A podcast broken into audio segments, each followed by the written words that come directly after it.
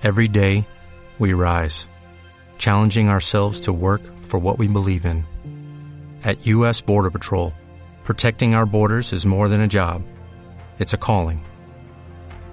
Agents answer the call, working together to keep our country and communities safe. If you are ready for a new mission, join U.S. Border Patrol and go beyond. Learn more at cbp.gov/careers.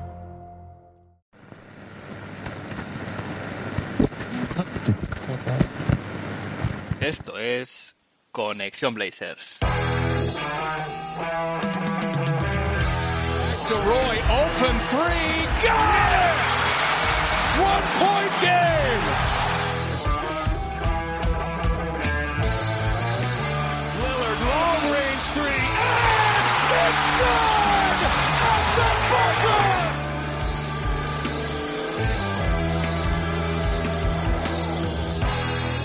Bienvenidos al episodio 43 de Conexión Blazers. Soy Héctor Álvarez y para empezar la semana bien toca mirar Oregón para traerte una dosis de todo lo que necesitas saber del equipo y hoy tal vez un poquito más de una hora, veremos. Aún así, será un rato que se te hará corto. Semana de dos partidos, semana de dos derrotas y lo que se podría definir como una vuelta a la realidad tras esta racha de cuatro victorias consecutivas eh, bastante increíbles antes del break del All-Star. El equipo ahora mismo está con un balance de 25 victorias, 36 derrotas, se ha caído formalmente de los puestos del play-in, estando en el, undécimo puesto de la conferencia oeste, y según las estadísticas que nos da la web de la NBA, nba.com, eh, en offensive rating el equipo ha perdido tres puestos, bajando hasta el 23. Sigue vagón de cola del defensive rating, como ha sido habitual en toda la temporada, se mantiene en el puesto 28 y el net rating también ha bajado debido a esa bajada del offensive rating, eh, situándose el equipo en un ranking 26, perdiendo una posición respecto a la semana pasada. Y es que tras la baja de Yusuf Nurkic, el equipo parece realmente de, de Gilik, eh, para, que, para que negarlo, y así se ha demostrado en estos dos partidos en los que además ha habido rivales de una cierta entidad.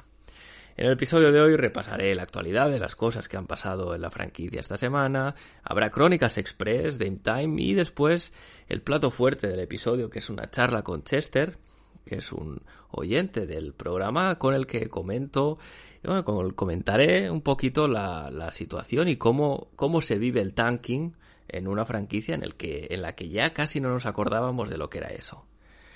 En cualquier caso, empezamos. Vamos a ver qué ha pasado en Rip City esta semana.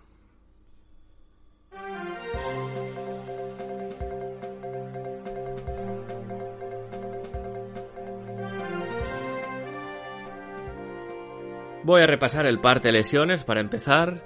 Tenemos las de ya larga duración, Nasir Little, Joe Ingles, Didi Lusada o Eric Bledsoe, y también la de Demian Lillard, para la que la franquicia ha dado un, digamos, su información actualizada, y es que ha confirmado que Demian Lillard ha superado la primera fase de la rehabilitación después de su cirugía eh, en el abdomen, y que ya puede hacer actividades sencillas de baloncesto, sin contacto, evidentemente, y que también eh, se dice desde la franquicia que será revaluado en dos o tres semanas. Aún así, no os preocupéis porque Damian Lillard no va a volver a las pistas en lo que queda de temporada.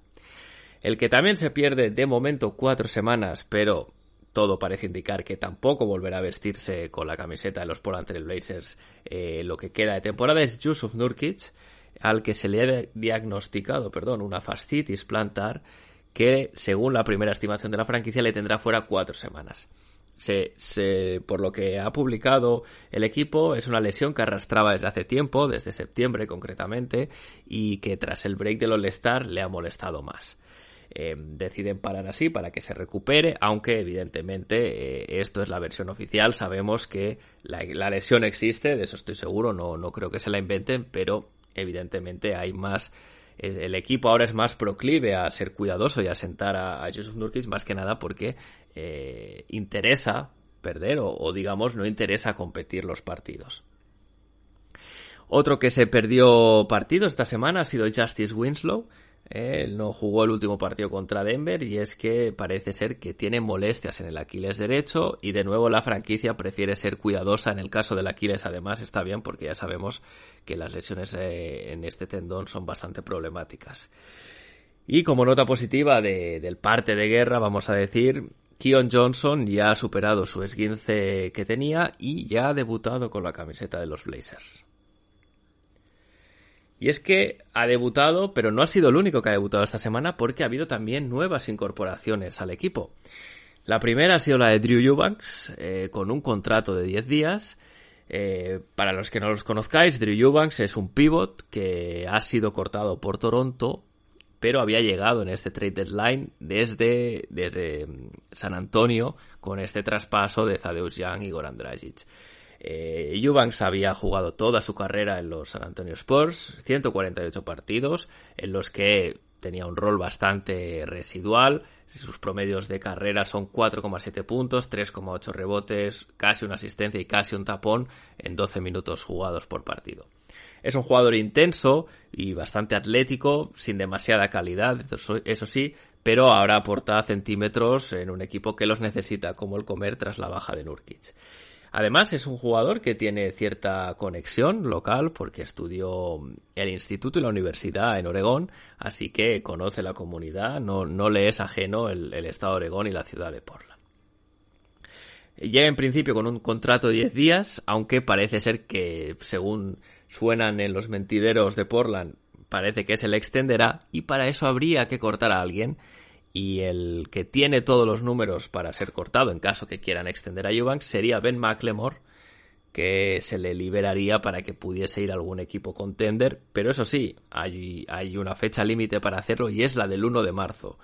Si se le cortase antes de esa fecha, el Ben podría firmar por cualquier equipo y disputar los playoffs, pasada esa fecha ya no sería el caso. Y la otra incorporación que también se anunciaba en, la misma comunicación es la de Brandon Williams con un contrato de two-way. Eh, Brandon Williams es base, ya estuvo en el equipo cuando hubo el brote de COVID eh, hace unos meses atrás. Y es que viene a rellenar el hueco disponible de contratos two-way que hay en el equipo una vez se le ofreció la semana pasada a Trendon Watford este contrato multianual.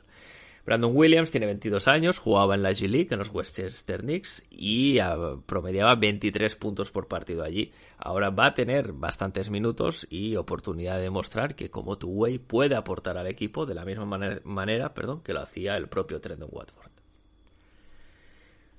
Otra cosa que, es bastante interesante que, se ha podido ver esta semana es la entrevista que hace Draymond Green a Damian Lillard en, el podcast de Draymond. En él, Dame habla abiertamente de muchos temas, entre ellos la lesión que le ha ido, que le ha ido, eh, bueno, pues que le ha ido afectando esta temporada y las anteriores. Eh, Dame confirma que es algo que le venía arrastrando de años atrás, y es que dice que en las Olimpiadas, y esto lo comentaba con Draymond, apenas podía moverse y que tenía incluso que dejar a medias muchos entrenamientos porque eh, está, el dolor era, era, era demasiado, ¿no? Dame explica que después de operarse las sensaciones son muy buenas. Eh, dice que no se había dado cuenta que estaba tan mal, ¿no? Una vez eh, se, ha, se, ha, solucionado el problema, pues eh, realmente él, él, dice en palabras sexuales, sabía que algo no iba bien, que no estaba sano, pero no que estuviese tan mal. también ha despejado dudas y ha dicho que no volverá a jugar esta temporada porque va mal con el plan. El plan es el de, evidentemente, caer en las, en las posiciones en los standings de la liga para tener un mejor pick, un pick de lotería que permita mejorar al equipo la temporada que viene. Demian Lillard además dice que está convencidísimo que se lo dice su mente y se lo dice su cuerpo, que lo mejor, sus mejores años de baloncesto están por llegar. Así que eh, ilusionados en este aspecto de ver que Dame se ha recuperado también y tiene tan buenas sensaciones. En cualquier caso, os recomiendo que, veáis esta, entrevista en el canal de YouTube de Draymond Green. La verdad es que es muy interesante, hablan de muchas más cosas, también como es, eh, ¿no? Cosas del día a día de los jugadores de baloncesto profesionales. Y la verdad es que Draymond es un buen entrevistador, así que se hace, se hace muy amena la entrevista también por esa parte. Y con esto cierro el capítulo de actualidad. Me voy a las crónicas express a ver qué ha pasado en las pistas de baloncesto durante esta semana.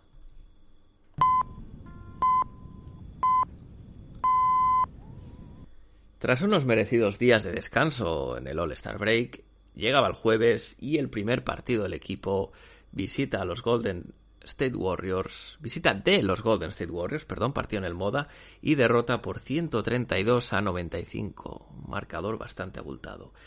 El quinteto inicial, Anthony Simon, Josh Hart, CJ Levy, Justice Winslow y Drew Eubanks, que debutaba, dio bastante buen juego en el primer cuarto y de hecho compitió bien eh, en el partido al ritmo de los Warriors, acabando muy igualados 32-31.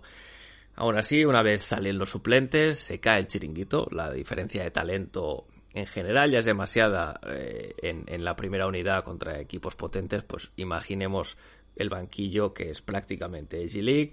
Em, fue, que, fue lo mejor fue quedarse con el debut de, de Eubanks, de Keon Johnson, de, de, Brandon Williams también, aunque ya lo habíamos jugar, pero eh, esta vez como, como jugador ya formalmente en un two-way contract. Y bueno, cositas que pudimos ver de los nuevos. Eubanks es un jugador que pone muy buenos bloqueos, la verdad es que es un tipo muy muy intenso y a Keon Johnson se le vio bastante perdido en la pista, algo que también es normal teniendo en cuenta que tiene 19 años, que hace semanas y semanas que no juega y que está en un nuevo equipo, tiene necesita tiempo para asimilar los sistemas.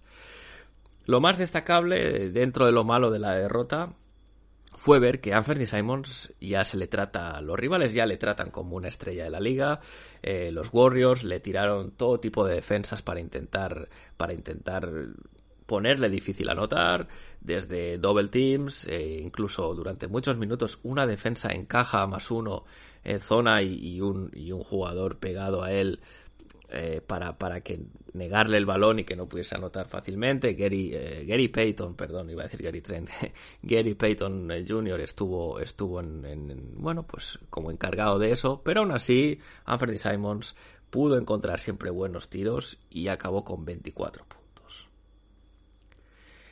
Y el domingo visita de los Denver Nuggets y también derrota abultada 124 a 92 en un partido ya con un quinteto de muchas circunstancias de Anthony Simons, Keon Johnson, Josh Hart, CJ Levy y Drew Eubanks, el partido, no os lo voy a negar, fue difícil de ver, de estos que se te pueden atragantar si no, si no vas ya con la mentalidad de, de, de esperar un partido complicado. Y es que además no solo los Blazers no jugaron gran baloncesto, sino que tampoco lo hicieron los Denver Nuggets, que aún así ganaron sin ningún problema rompieron el partido en el segundo cuarto y, el, último cuarto fue directamente un paseo militar. El resumen del partido es lo que es el, tanque ¿no? que, que, estamos viendo. Eh, Denver jugó mal, pero aún así anotó 62 puntos en la pintura, que se dice pronto, pero Jokic solo anotó 8 puntos en todo el partido, es decir, no, necesit no necesitaron no la mejor versión de Jokic, sino eh, tal vez la que debe ser la marca de anotación más baja de su temporada, aún así eh, les fue suficiente para ganar sin ningún tipo de problema. Eh, por el lado de los Blazers, muy poco acierto en ataque, Anthony Simons negado de cara al aro, solo un triple en nueve intentos, eh, falló triples que podía haber metido, tampoco es que forzase tiros imposibles, y en la pintura tampoco estuvo muy acertado, aunque sí que se le vio recibir bastante contacto que los árbitros no pitaron, todavía no tiene, no tiene bula arbitral como tendrían otras estrellas cuando entran en la zona. Acabó aún, aún así con 16 puntos, pero sí que es verdad que es una anotación un poco baja para lo que nos venía acostumbrando en partidos atrás. El mal acierto fue general, no fue solo de Anthony Simons. El equipo tira 6 triples, solo mete 6 triples en 36 intentos. Eh, terribles porcentajes. De hecho, al descanso llegan con 3 de 23, eh, en algo totalmente inaudito. Josh Hart también 0 de 5 triples, que venía tirando muy bien. To todos los jugadores negados con el aro que se les hizo muy pequeño. Eh, acabó con un doble-doble de 13 puntos y 10 rebotes, pero no es Nurkic y eso se nota, su presencia en la zona no tiene nada que ver con la de la bestia bosnia y esos 62 puntos en la pintura de los Nuggets pues son la mejor prueba, bueno, o la peor prueba de ello.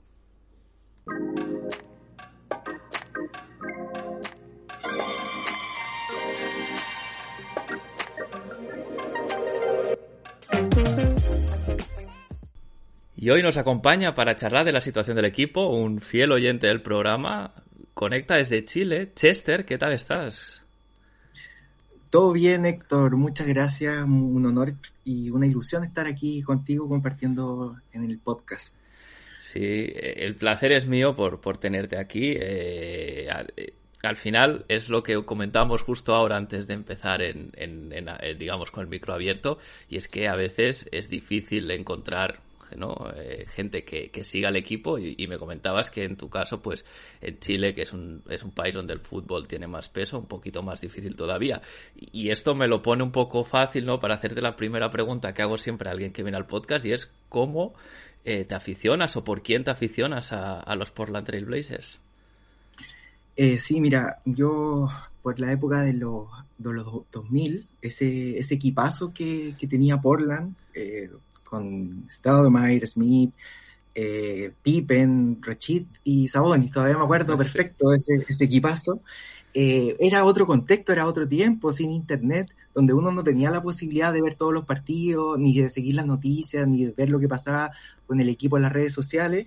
Eh, y bueno, por lo general existe como una hegemonía en Chile eh, de los, ser fan de los Lakers o ser fan de Boston o los equipos típicos, pero un poco a mí ese equipo me, me emocionó, eh, me, me, caía muy bien Richard Wallace y bueno, Pippen también, Pippen que tenía esa oportunidad de eh, demostrar que podía ser sin Michael Jordan. Entonces para mí, eh, yo me enamoré de ese equipo, veía los partidos, incluso los grababa, porque que pasaran por televisión un partido de Portland era algo como muy, muy extraño.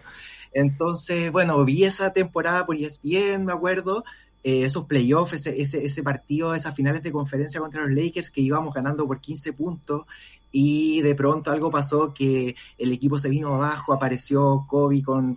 Eh, con, con eh, ¿no Shaquille O'Neal y, nos, y nos dieron vuelta, pucha, fue una, una situación que todavía me acuerdo, todavía me acuerdo y me impactó y me hizo ser fan del equipo a muerte. Sí, ese es un uno de los fantasmas que persiguen a, a, esta franquicia, es ese, ese fatídico Game 7. Eh, sí que es verdad, ¿eh? lo tenían en la mano para llegar a la final, pero bueno, estas estas cosas pasan en el baloncesto NBA. O, la pena es que pasase en contra nuestra, ¿no? Pero bueno, eh, al menos, bueno, sirvió lo que tú dices, ¿no? Para, para tener esa cimentar esa afición y, seguir a un equipo que lo dices bien aquí aquí en España es parecido ahora ya no tanto pero en su momento eh, los equipos que más tirón tenían también eran pues los Chicago Bulls eh, los Lakers Boston Celtics etcétera entonces no no es no es tan o no era tan habitual que hubiese gente que siguiese al, al, equipo de Portland, ¿no? Pero sí que es verdad que ese, yo creo que ese equipo creó mucha afición precisamente por eso, porque llegaron lejos y todos los jugadores eran un poquito carismáticos, ¿no? Rashid era carismático, Pippen era muy conocido, Sabonis eh, jugaba muy bien, eh, tenía un poquito de todo, ¿no? Sí, y, estuvimos tan cerca porque, porque por, el, por el este estaban los 76ers y era un equipo muy inferior a lo que era eh, Blazers y Lakers en ese, en ese tiempo. Entonces era ganar ese séptimo partido para ganar el anillo. Sí, sí, sí. Una, fue, fue una de las veces que ha estado la más cerca el equipo. Eh, yo creo que es la última vez que, que los Blazers han podido ser tener opciones reales, ¿no? De tal vez de ganar el anillo. Bueno, no sé si al, aquella temporada con, con la Marcus Aldridge y, y Wes Matthews y el Damian Lillard también, pero no eran tan fuertes, yo creo, como aquellos Blazers de los 2000. Pero bueno, eh, fíjate si ha llovido, que fíjate cómo está el equipo ahora, ¿no? Eh, estamos en una situación eh, un poco casi desconocida. Yo creo que debe haber muchos aficionados, sobre todo los más jóvenes, que no recuerden ¿no? lo que es un equipo que está tanqueando, porque desde que llegó Demian Lillard prácticamente el equipo ha competido siempre. ¿Tú, tú cómo, cómo te ves en este, en este entorno un poco, bueno, pues eso, menos habitual? Mira, yo creo que la verdad estoy esperanzado con, con el equipo de Portland. Siento que eh, viene muy bien, es como un bálsamo para, para un equipo que viene desde el año 2013, eh, desde que llegó Dame, del, 2012 más o menos, eh, compitiendo, dando pelea. Y, y, entonces, bueno, es lógico que después de tantos años yendo a playoff, el equipo necesite un, un cierto, un cierto reset, ¿no es cierto? Para decir, bueno, hay un proyecto que teníamos con, CJ que lamentablemente no funcionó eh, y que eh, era necesario hacer espacio en el, ahora en este receso para poder reestructurar el equipo. Yo siento que era necesario eh, reestructurarlo, hacer un, descanso, permitir que Damian Lillard se pudiera operar, permitir que ahora Nurkic pudiera todas estas pequeñas molestias que tiene recuperarlas también y a lo mejor pensar, pensar un equipo para eh, los próximos dos, tres años, que son los que le quedan a Demian Lillard, eh, y tener mucho cuidado, mucho ojo, porque no es mucho tiempo para elegir con pinzas un traje, armar un traje a la medida de, de, Dame.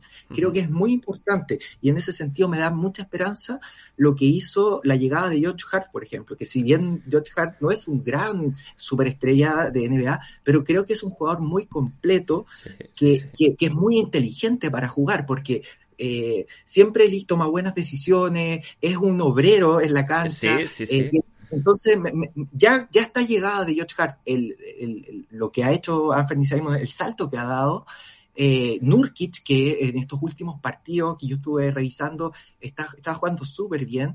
Creo que eh, ya tenemos una base si es que se potencia con un buen, buen refuerzo, que a lo mejor no sea una, porque lamentablemente la, agencia libre no está, no está tan buena, pero sí a lo mejor un jugador con pinzas podría ser, dar muchas esperanzas al equipo. Sí, la verdad es que lo comentabas, ¿no? Han pasado muchas cosas esta temporada. Eh, nuevo entrenador, eh, Demian Lillard en un estado físico el peor de su carrera y, sí que es verdad que si hay que hacer un reset, pues tal vez este era el año que, bueno, pues que era mejor porque al final sin Demian Lillard este equipo sí que realmente no, no tiene opciones, ¿no? De competir, no tiene opciones reales. Entonces, bueno, se, si, si se permite, ¿no? Que con esta, con esta cirugía se pueda recuperar a, 100%, no tiene la presión de tener que jugar porque el equipo ya está a otra cosa. Eh, está bien. Es verdad que hubo muchos aficionados que los, los movimientos que hizo Joe Cronin en el deadline no le gustaron. Eh, el objetivo es muy claro, ¿eh? yo creo que el objetivo está bien. yo estoy de acuerdo contigo en que, en que hay que pensar un equipo nuevo con, con, otra, con otro tipo de jugadores y a lo mejor sí que había llegado un momento se habían puesto demasiados parches, ¿no? A la misma, al mismo equipo y no acababa de, dar el salto para ganar.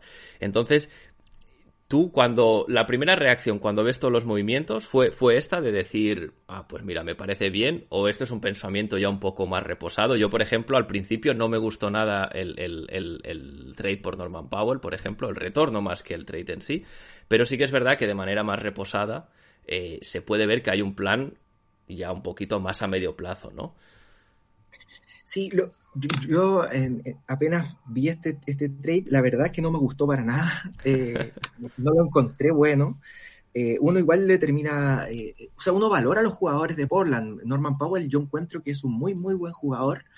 entonces, Rocco también, si bien había tenido una mala temporada este año, pero es, es, un jugador reconocido en la NBA por, por sus cualidades defensivas, en lo que hizo en Houston fue excelente. entonces, entonces eh, y además por lo que había dado Portland para tener esos jugadores, eso también, porque uno se le olvida que entregamos a Gary Trent Jr., ¿no es cierto? Que, que hoy en día Gary Trent es un, calzaría perfecto en el equipo, eh, primera ronda, eh, entonces, claro, se recibió muy poco, pero ¿cuál es el, el, asunto, creo yo? Que el problema es que uno ahora ya más reposado dice, la culpa no es tanto de Cronin, sino más bien de lo de Olche, lo que había hecho con los contratos y cómo había, sobre todo cómo había estructurado el equipo. Porque si teníamos a Lillard, teníamos a CJ y teníamos a Norman Powell en, un mismo equipo, con unos con, el contrato del 360 que se hizo con Lillard y CJ, que la verdad que no nos daba mucho espacio, y ya eh, ese hecho de tener a, a, a, esos, a esos tres jugadores que son muy, muy buenos jugadores,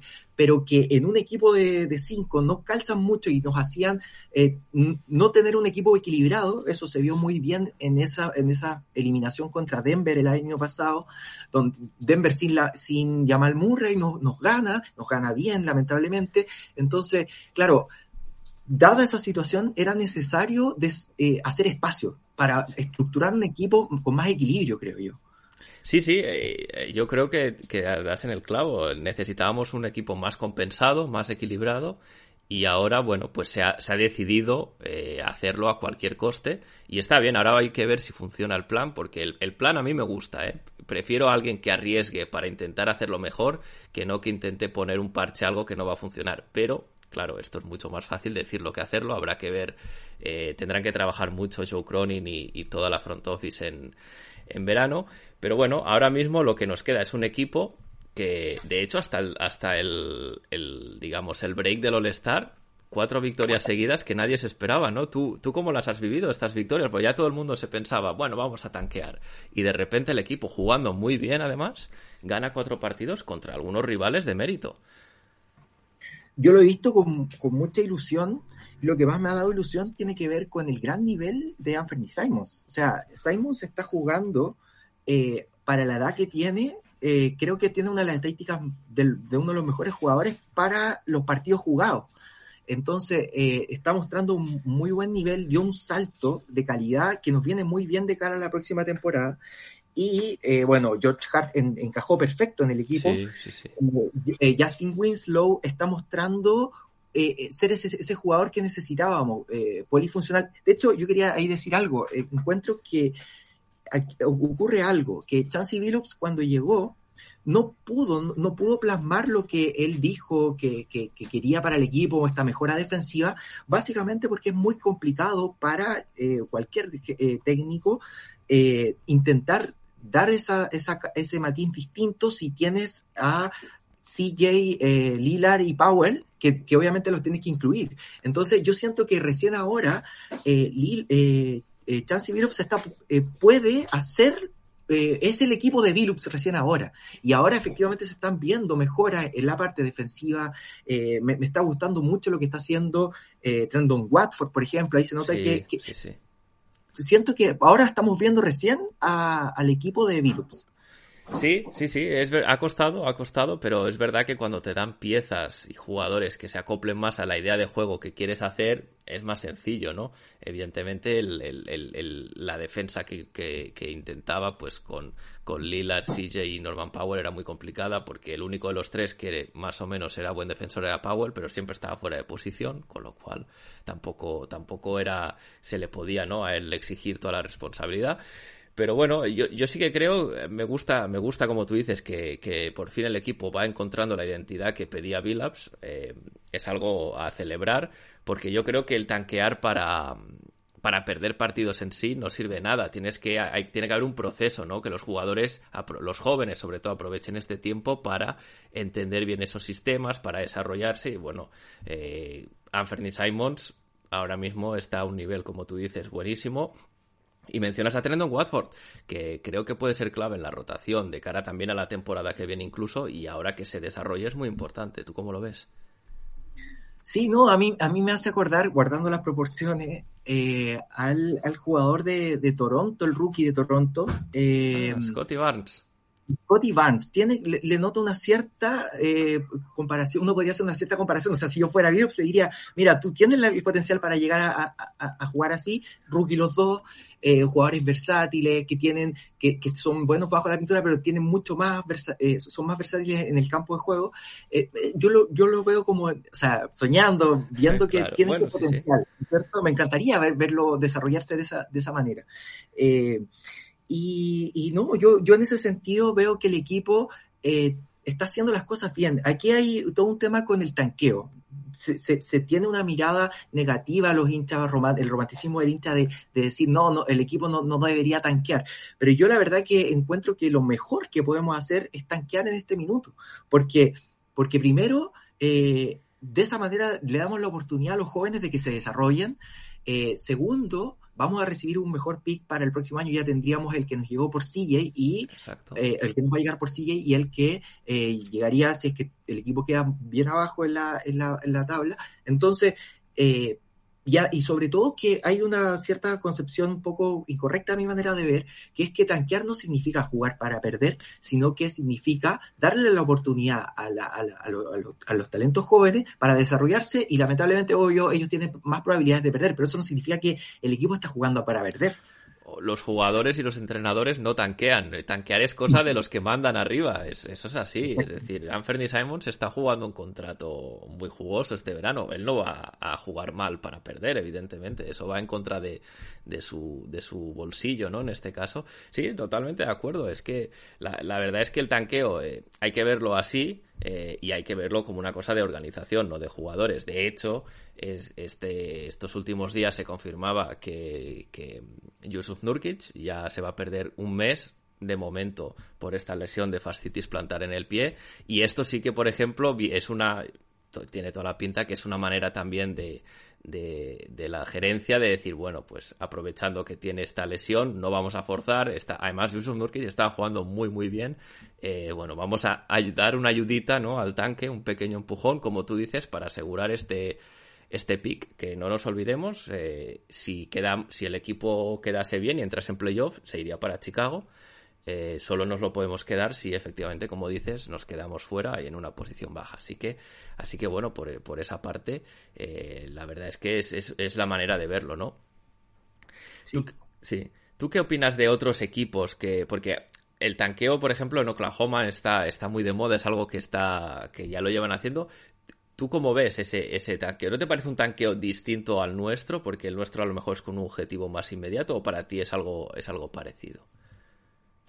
No, yo, yo creo que eh, sí que es verdad que hay equipos que han abusado del taqueo y, no, no, lo han hecho con un objetivo eh, más tan, tan, inmediato como el que debería ser Portland, ¿ya?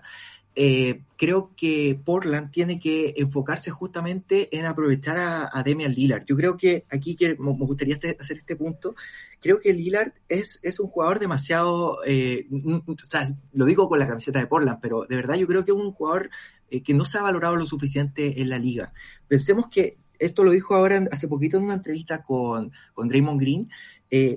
Lillard es, el, es, es de los pocos grandes jugadores actuales que solamente ha tenido dos años de compañero a un All-Star, que fueron los años segundo y tercero de su, de su carrera, donde estuvo a la Marcus Aldridge. Y luego de eso no ha tenido nunca un compañero All-Star. Entonces, y aún así, Portland ha clasificado a playoff y ha dado una gran competencia, llegando a finales de conferencia. Si bien sigue un gran jugador, eh, siempre tuvo este problema de que el equipo no encontraba ese equilibrio que se necesitaba. A lo mejor lo ideal hubiera sido que CJ hubiera estado en, en, un puesto a lo mejor de pivot o o sea, para un equipo más equilibrado. Pero a, lo que voy yo es que nos quedan, en esa misma entrevista con Timo Green, Lilar dice, a mí me quedan tres años, porque si eso es lo otro, Lilar estuvo jugando con lesión la temporada pasada y hizo 29 puntos. Eh, esta temporada eh, jugó completamente lesionado y aún así el equipo estaba en puestos de playoff mientras estuvo Lilar. Entonces, eh, si a este equipo, nosotros con los dos refuerzos que nos van a llegar del, de, lo, de, la lotería, eh, y si es que se elige, un, se renueva a se renueva a con unos contratos razonables eh, y el espacio que tenemos para contratar a lo mejor a una segunda, tercera espada, eh, no sé, yo creo que este equipo con un Lila recuperado, nuestra mejor refuerzo va a ser Lila recuperado. o sea, yo no quiero pensar lo que va a jugar Lilar si es que está saludable 100%. Eso es algo que a lo mejor podríamos estar hablando de, de, que es el MVP del, del próximo año. Entonces, eh, yo, yo eso es lo que me llena de esperanza, que siento que si el equipo se refuerza bien, más George Hart, y si Simon sigue jugando a este nivel, ojo con Portland. Eso es lo que me, me llena de esperanza. Sí, eh, yo la verdad es que desde aquí aprovecho para recomendar a todos que, vean o escuchen lo que dices, la entrevista con Draymond Green, porque, bueno, es la primera vez, ¿no? Que oímos a Demian Lillard hablar tan abiertamente de su lesión, le explica que lo que decías, ¿no? Que este año es que no se podía casi ni mover, que cuando estuvieron juntos en, las Olimpiadas, pues eh, realmente tenía problemas hasta para entrenar, ¿no? Y, sí que es verdad que, que si lo vemos sano otra vez, bueno, pues él eh, es un jugador que si jugando lesionado ha, podido mostrar ese nivel, ¿no? Vamos a ver qué puede hacer eh, estando sano. Desde luego, ahora tiene compañeros que le son más...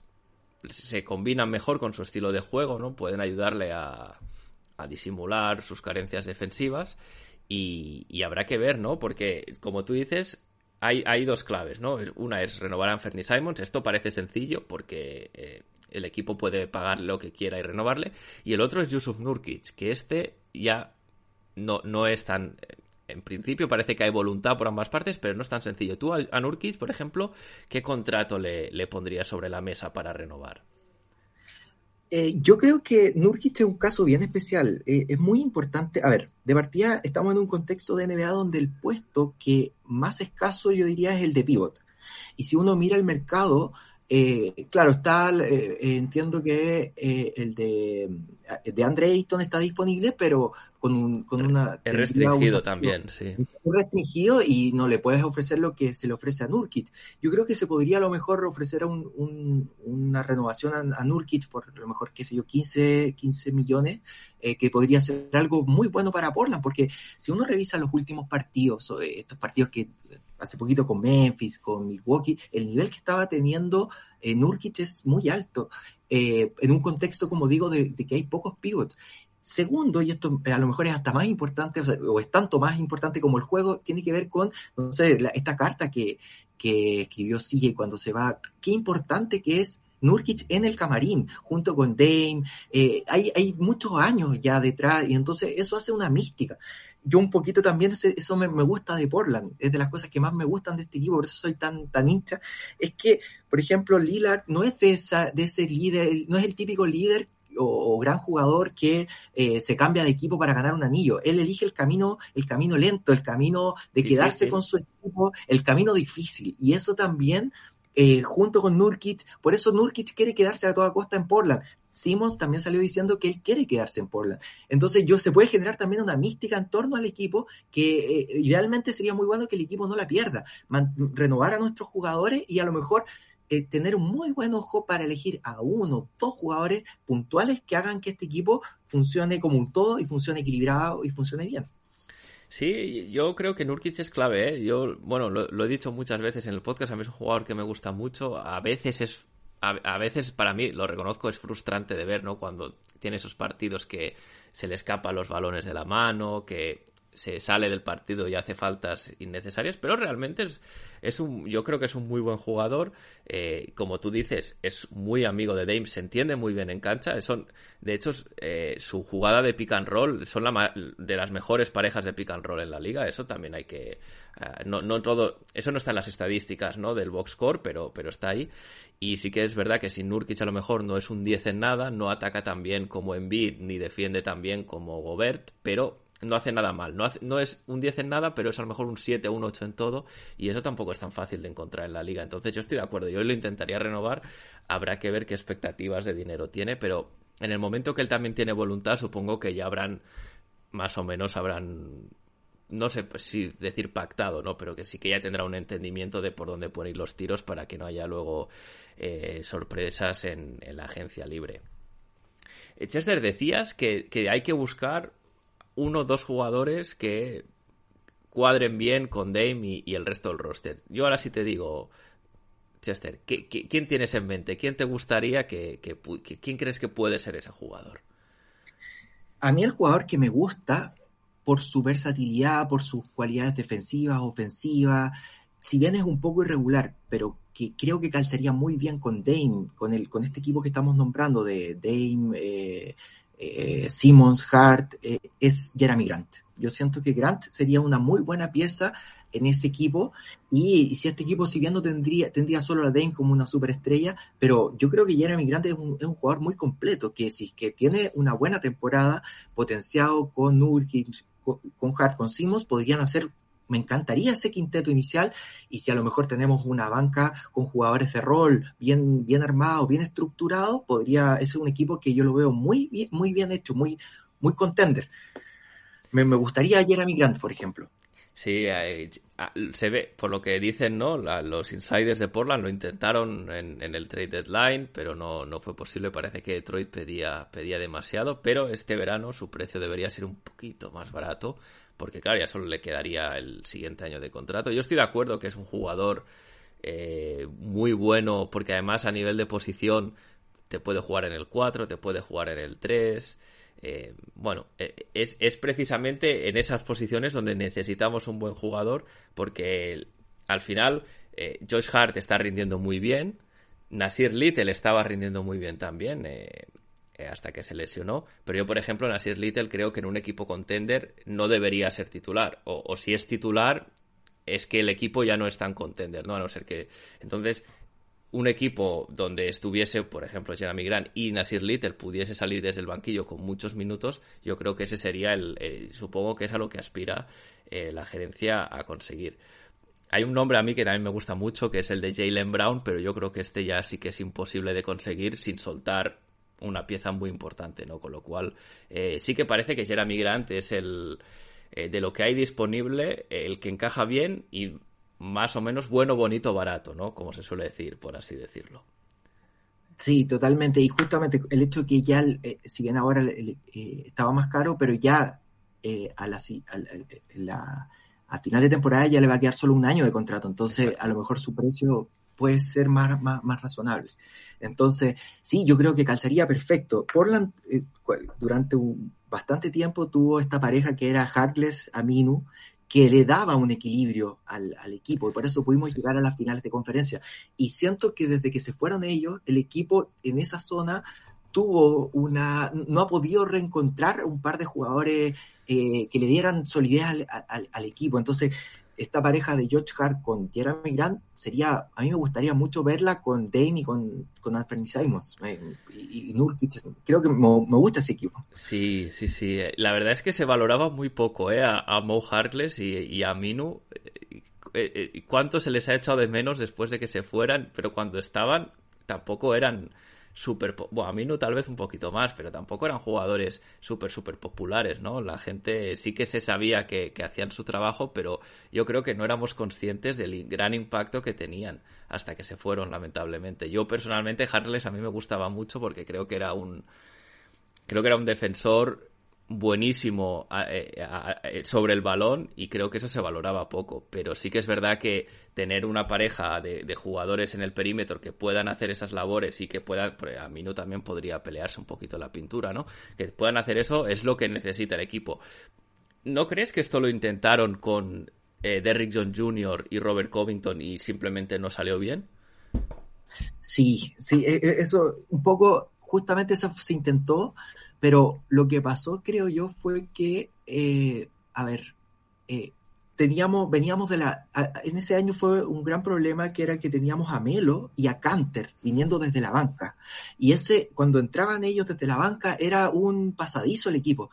Eh, de hecho, creo que el, lo más importante que tiene que hacer Portland para pensar en la próxima temporada es este refuerzo en el puesto de cuatro, eh, pero, pero también reforzar la banca. O sea, un equipo contender no puede darse el lujo de eh, que desde la banca perder los partidos. Y eso pasa sobre todo en los playoffs.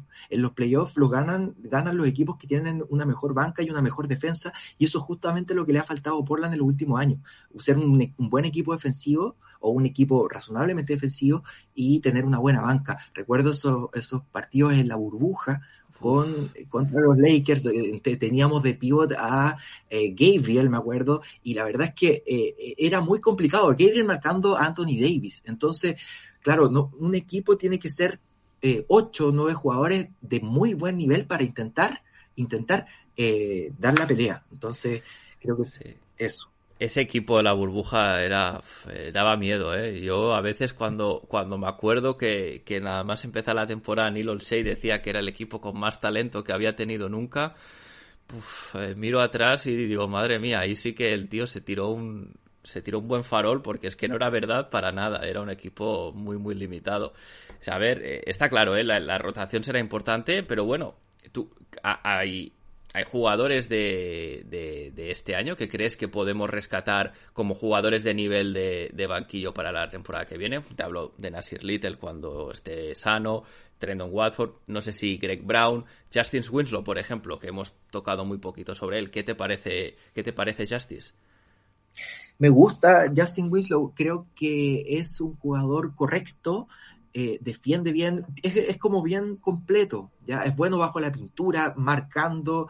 Eh, sí que es verdad que a veces intenta tirar triples y uno dice, no tire ese triple, la verdad que para qué, si no, no hay, no hay posibilidad. Me recuerdo, un poco cuando Yanis intentaba tirar triple y, y, en el fondo no, no entraban, eh, ¿para qué? Pero salvo eso, a lo mejor uno le tendría que decir, que tiene que asumir su rol eh, de, de, de, a lo mejor de jugador de, desde la banca, pero me parece un jugador súper correcto para el equipo de Portland. Eh, y en ese sentido veo una lógica en lo que se está eligiendo, en los jugadores que están llegando. También ahí hay, no sé qué hacer con McLemore, porque si bien McLemore no me gusta cómo defiende, sí es un jugador que a veces entra y, le entran todos los triples. Entonces, recuerdo cuando jugaba en Toronto también lo hacía. A lo mejor podría ser interesante mantenerlo, pero para ciertos momentos de los partidos, eh, con un rol también muy delimitado, eh, ahí no, no, sé la verdad qué, hacer con, con, con McLemore. Es un jugador interesante, pero de repente tiene unos partidos que tú dices, no, no deberíamos tenerlo. Sí, eh, bueno, yo, yo lo veo como. Es, es que es literalmente la definición perfecta de jugador microondas, porque él sale, es como que lo enchufas a la corriente y, él se le caen los puntos. Pero como bien dices, no te aporta nada más porque defender no, no hace gran cosa y si eh, tiene un día que no los mete, pues eh, no puedes contar con él, ¿no? Eh, bueno, yo no sé, yo creo que McLemore no debe estar en los planes de futuro del equipo, me da la sensación porque si, si bien es cierto que firmó este año por un mínimo, yo creo que viendo lo que ha hecho, tal vez algún equipo que con más posibilidades de ganar el año que viene le, ofrezca el mismo contrato y decida irse para allí, pero bueno, eso no, lo podemos saber. Eh, sí que estoy de acuerdo contigo con Justice Winslow. Yo, yo bueno, yo le, he puesto ya, me permitió el lujo de poner el mote de, navaja suiza porque hace un poco de todo. Eh, no, como tú dices, no tira bien, de lejos no tira bien. Eh, a veces tal vez abuse un poco de eso, pero sí que es verdad que el resto de cosas hace lo que se le pide, defiende bien, em, asiste bien, mueve bien el balón, que eso, que eso siempre ayuda. Así que eh, tiene contrato el año que viene, además creo que son 4 millones, hablo de memoria, me parece que son 4, que es muy poquito. Así que será, será una pieza interesante para tener, para tener también el año que viene. A ti, por ejemplo, eh, ¿qué te parecía Larry Nance? Que también fue otro jugador que vino para, para tener este perfil, ¿no? Pero no sé yo si, si poco le duró la aventura en Portland, la verdad. A ver, yo de Larry Nance esperaba un poquito más, ¿no? Siento que no cumplió lo que se esperaba de él en Portland. Eh, tuvo algunos partidos buenos, recuerdo ese contra Chicago, pero la verdad es que yo esperaba un poquito más de, Larry Nance. Eh, siento que no terminó de encajar bien en el equipo eh, y no, no, no, me terminó nunca de convencer, no me, no me terminó nunca de convencer. si bien creo que a lo mejor hubiera sido interesante mantenerlo, eh, estoy muy contento con la llegada de George Hart. La verdad es que creo que George Hart es un jugador que me convence porque le da equilibrio al equipo, eh, da buenos pases, rebotea bien, eh, cuando tiene que tirar el triple lo tira, pero no abusa del triple. Ahora, sí, sí que es verdad que este, estos últimos partidos se le ha pedido un rol que claramente no va a tener en la próxima temporada. Y a veces ahí sí ha tenido que tirar más y qué sé yo. Pero es un jugador que al lado de Dame y de Anthony Simons va a ser como el, reloj, eh, o sea, la, brújula. Yo lo veo como una brújula que le va a dar orden al equipo. Entonces, eh, bueno, si hubo que sacrificar a Larry Nance por George Hart, bienvenido sea, eh, o sea, no es un jugador que yo voy a extrañar, la verdad, siento, que, siento que no cumplió con las expectativas. Sí, a mí también me decepcionó. Eh, creo que no, no sé, yo pensaba que, que a lo mejor para mi gusto aportó muy poco en ataque. Sí que es verdad que en defensa siempre cumplió, pero no sé, lo nunca lo acabé de ver cómodo en la, en, en la pista de, ¿no? Es un poco, una sensación un poco rara, pero bueno, supongo que también por eso se le, se le buscó salida. Y, y Josh Hart, yo creo que es que se ha metido en el bolsillo a todos los aficionados porque eh, a mí también me encanta verle jugar la entrega que pone, eh, la calidad que tiene, porque tiene mucha calidad, pero es que cuando los partidos, sobre todo el primer partido en el Moda, la verdad es que el, equipo cantaba su nombre, la animaba y eso, y eso está bien, ¿no? También ver que un jugador aterriza con tan buena, tan buena sintonía con la hinchada. Totalmente, recuerdo ese partido contra los Knicks que debuta, el primer tiro, al tiro un triple, eh, partió haciendo unos porcentajes increíbles. Ya, y, también el mismo dado señales. Eh, lo veía hace poco en, viendo a los Timbers en el estadio. Eh, entonces, él como que automáticamente está dando señales de que quiere estar en Portland, de que le gusta el equipo. Se nota su entrega en la cancha cuando se tira a, buscar el balón.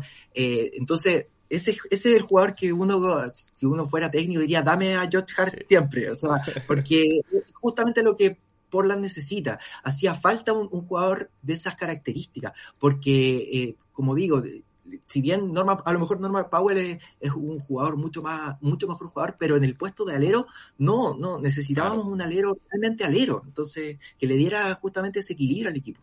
Entonces yo estoy muy emocionado, y, o sea, muy, muy esperanzado de lo que puede hacer este equipo, porque George Hart calza perfecto. Sí, sí, y además eh, lo, has dicho muy bien, este año, pues ahora con menos gente, eh, menos titulares en pista, tiene que hacer más cosas, pero el año que viene su, la responsabilidad de su rol bajará y entonces se supone que debería tener tiros más fáciles eh, que los que está teniendo ahora, ¿no? Y los que está teniendo ahora los está metiendo bien, la verdad, está tirando bastante bien. Así que, bueno, eh, un poco sí que es verdad que ilusiona pensar en lo que puede hacer Josh Hart el año que viene con mucha menos atención de las defensas, porque claro, no será nada fácil para los rivales defender a, Demian Lillard y a, y Anthony Simons. Esto ya pasaba, ¿no? Cuando estaba Sige, que también era muy difícil de defender. Pero claro, es que Josh Hart te, dará ese. Yo creo que es el jugador que te da ese empujón para, para dar un salto de calidad, ¿no? De, estos jugadores que hacen, como tú decías, brújula, pegamento, eh, que, que, que, tiene al equipo eh, aportando cosas que no siempre se ven en, en, las estadísticas y esto es esto es importante no esto es esto es lo que hace que podamos estar pues no así hablando con esta ilusión de bueno a ver qué puede pasar el año que viene si si si si Josh Hart mantiene el nivel quién viene etcétera.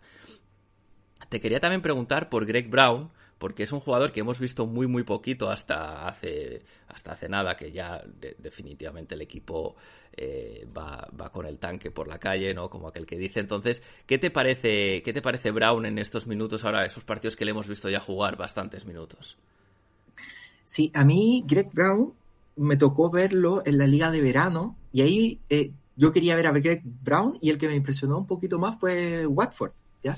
Pero eh, en, estos últimos partidos yo siento que eh, Brown es un jugador muy talentoso, pero que le falta mejorar físicamente. Lo noto que a veces, si bien todavía tengo en la mente ese tapón que le hizo a eh, Jared, el, de, el, de, Memphis, JJJ. Ah, sí, Jared Jackson, sí. Jared Jackson Jr., pero siento que aún, y, y, lo otro que hace un movimiento muy similar a lo que hace eh, Turner en Indiana, que es que eh, eh, ese jugador que, que, tiene estatura y que lo tiene en, en, un puesto de ala pivot, pero que se abre mucho como para tirar desde afuera. Yo siento que él debería potenciar un poco más su juego interior y para eso necesita mejorar físicamente. Yo siento que ese va a ser el trabajo que va a hacer Billups con él y que debería hacer el equipo, potenciarlo más físicamente porque tiene condiciones, tiene, tiene buen manejo de balón, tiene, tiene que mejorar su tiro exterior, pero yo siento que tiene las, las condiciones, le falta un poquito más de mejorar en, su físico, siento yo. Por eso todavía no lo cuento, no lo cuento como para pensando en la próxima temporada. Pero sí hay talento ahí. Eh, ah, sí, eh, yo creo que, que, está muy verde, como tú dices, le faltan kilos, ¿no? Para, para pegarse un poco en la, en la pintura.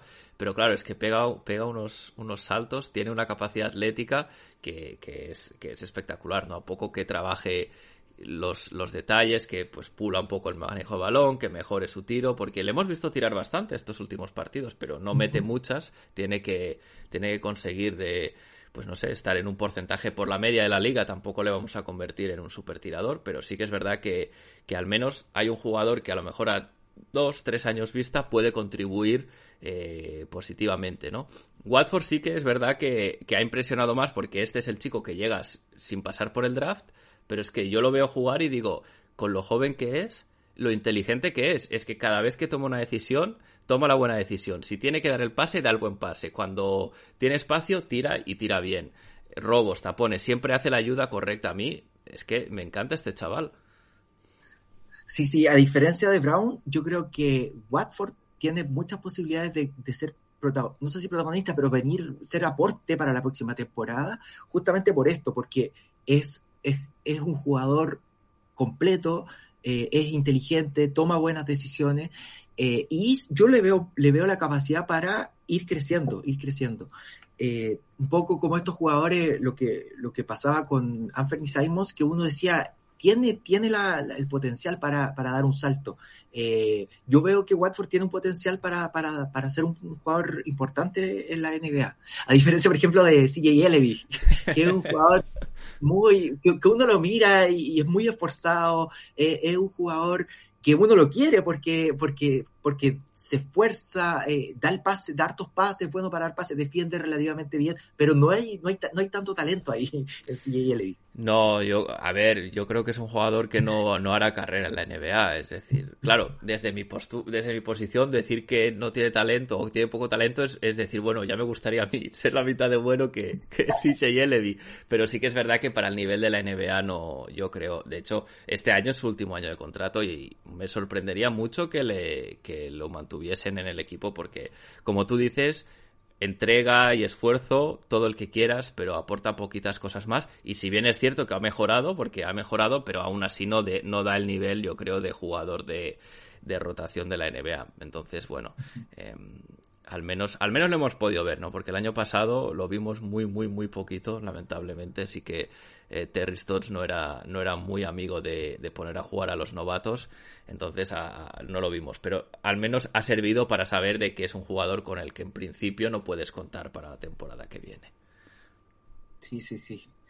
Sí, y por eso mismo yo creo que esto, este momento que queda de tanking eh, va a ser un... Yo, yo sería partidario de darle muchos minutos a, estos jugadores que uno ve que tienen potencial y talento, como eh, Tendon Watford.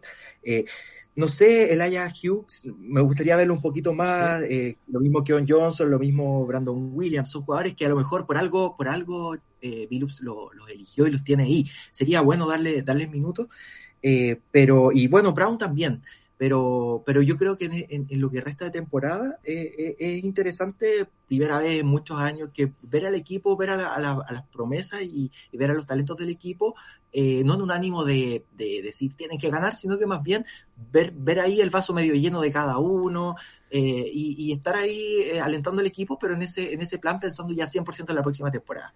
Sí, es que es otra manera totalmente diferente de ver los partidos, ¿verdad? Porque te quedas con decir, ah, mira, esto que ha hecho ahora Watford, hasta ahora no lo hacía, es algo nuevo, ¿no? Que, que ha aprendido. O mira qué bien ha visto la jugada eh, Greg Brown o cualquier otro jugador. Es verdad que no, ya sabes que cuando empieza el partido hay pocas posibilidades de ganar, pero vas, disfrutas más el, el, partido en sí viendo estos pequeños detalles.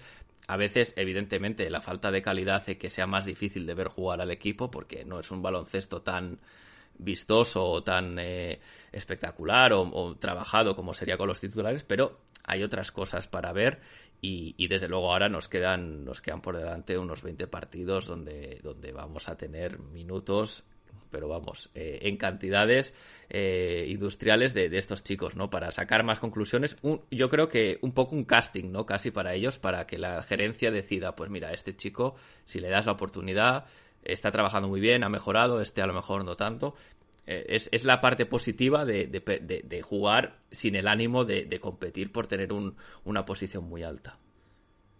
Exacto, y por eso mismo yo creo que el, tanking eh, eh, es una decisión dirigencial, incluso el mismo Dame lo dijo, o sea, Dame dijo, eh, yo no voy a volver esta temporada porque es parte del plan del equipo tanquear y, tener un mejor pick, y lo dijo explícitamente. Entonces, claro, pero eso no significa que los jugadores vayan a jugar para perder, al contrario, o sea, ¿qué más motivación para Brandon Williams, Keon Johnson, eh, Hughes, eh, Watford, eh, Brown, que, estar ahí para ver si se pueden ganar un, puesto en el próximo, para, para, el, para el equipo que va a ir a pelear el próximo año? Entonces, va a ser un, a mí me gusta ver los partidos igual por, por esto mismo, porque se nota que están jugando para ir, para demostrar que tienen talento para, para ser parte del roster del próximo año.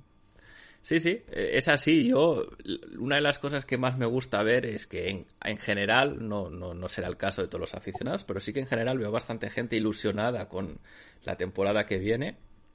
No siempre es fácil en un equipo que está tanqueando eh, ver esta ilusión en la afición, con lo cual esto es algo positivo. Hay un plan a corto plazo que es bueno. Y, y, vamos a ver, ¿no? Ahora tenemos unos cuantos partidos por delante para, para hacernos una idea de, de bueno de, estos chicos que, que, pueden demostrar. Billups también cogerá un poquito más de experiencia porque se, ahora ya se empieza a notar que está aprendiendo que al principio de la temporada iba un poco más un poco más eh, perdido en, en, algunas cosas. Y bueno ya eh, es, es, el tanqueo es un proceso no de construcción más que el perder en sí como decías. Eh, no sé si hay algo más que quieras eh, añadir, Chester. Tampoco te quiero quitar mucho tiempo porque ya llevamos un, rato charlando, aunque yo la verdad estoy, me lo estoy pasando muy bien. No sé si lo que decía, ¿no? ¿Hay algo más que quieras, que quieras comentar? ¿Algo que nos hayamos olvidado?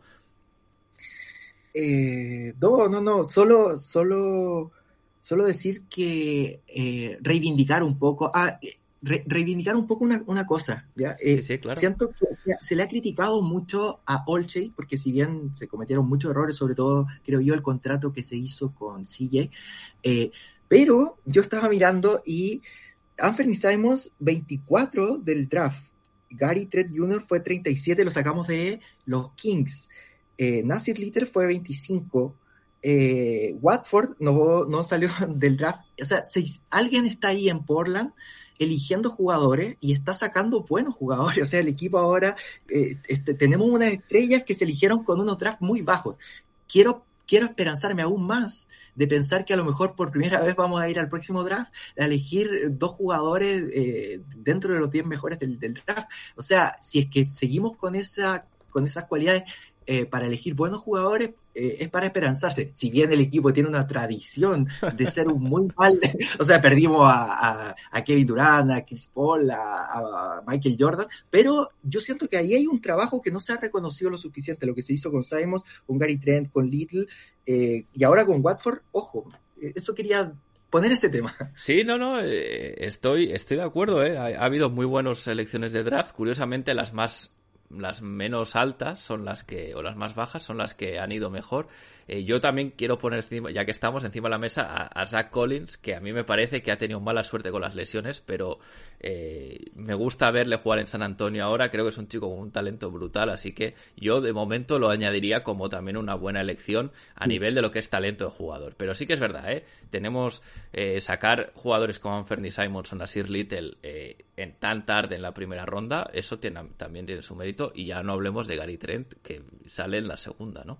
Es un, es un, bueno, como tú dices, hay un trabajo ahí de, de gente en la gerencia que, que, hace los scoutings y todo, que esperemos que puedan trasladar para, para esa temporada. Ojalá que no nos equivoquemos, por favor, porque son dos, sí. son dos picks importantes que no, a lo mejor alguno de ellos sí que lo, lo traspasan por algún jugador, pero yo creo que al menos uno seguramente lo elijan. Si, si queda uno de lotería top 5, ese seguramente lo elegirán. Así que bueno, esperemos que acierten.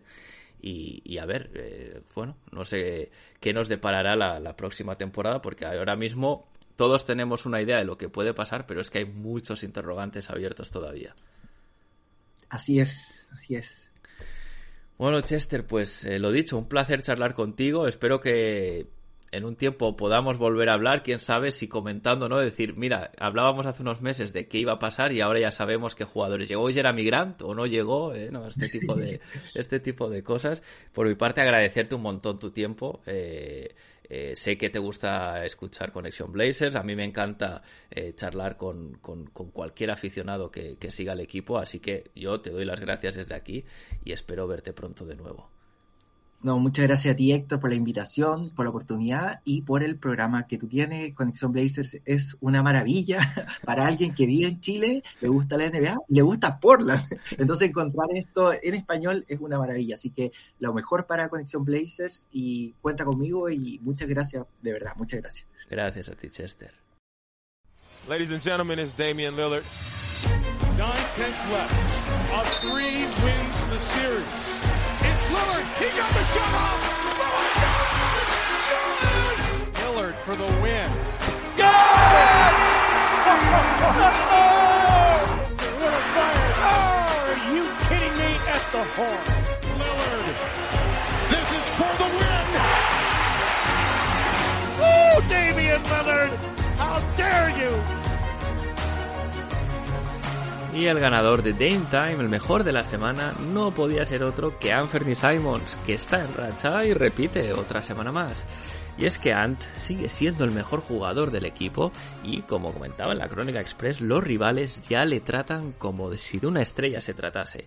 Ant sigue creciendo cada partido y cada vez incorpora más movimientos, más recursos a su ya bastante dilatado arsenal ofensivo Así que esto es algo muy positivo de cara al futuro del equipo. Ant ha dicho además que quiere seguir al 100% en Portland y esto es una cosa que debería ilusionar de cara a la próxima temporada. En los dos partidos de esta semana, Anthony Simons ha jugado unos 29 minutos en los que ha promediado 20 puntos, 3 asistencias y media, 2 rebotes y medio porcentajes un poquito peores, sobre todo por el partido de Denver, ha acabado con un 38% en tiros de campo y 32% en triples, pero aún así son números que en el entorno actual en el que está el equipo de tanque son muy buenos, así que desde aquí Anthony Simons sigue así, felicidades.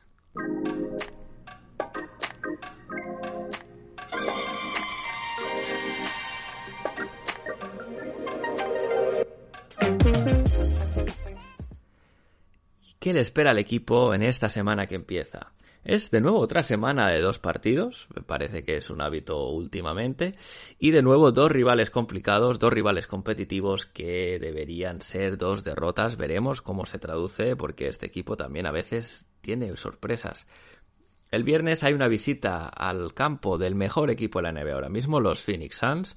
Los Suns, primeros de la conferencia oeste, tienen un balance de 49 victorias y 12 derrotas. 8 ganados de los últimos 10.